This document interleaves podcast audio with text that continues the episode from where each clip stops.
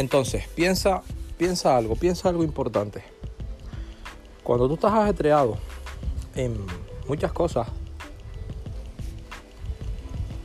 lo primero que tienes que tener en cuenta es estas dos variables. ¿Estoy concentrado o estoy distraído? Y es fácil de determinar. Porque cuando estás distraído, no es solo, eh, bueno, pues si estoy distraído, obvio no me puedo concentrar. No. Cuando estás distraído, significa, y escucha esta variable para que puedas medir exactamente, significa que no estás alcanzando ningún resultado. Y ahí es donde te tienes que centrar. ¿Qué quiero conseguir? ¿Qué quiero alcanzar? ¿Qué quiero lograr? ¿Qué quiero completar? Resultado. Resultado.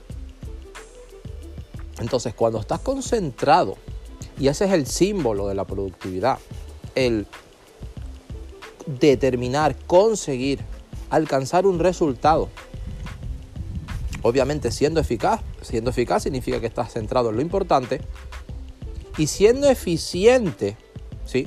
Es la otra parte de la productividad. Es decir, alcanzo un resultado en el mínimo tiempo posible. Porque si resulta que tenías que escribir un artículo, que tenías que entregar, ¿sí? Un manual de operaciones o tenías que entregar un informe y resulta que el mismo trabajo que lo hubieras hecho en una hora te ha llevado ocho horas porque no pusiste bloques de tiempo, no bloqueaste el tiempo y dijiste hasta aquí, sino te empeñaste, ¿sí?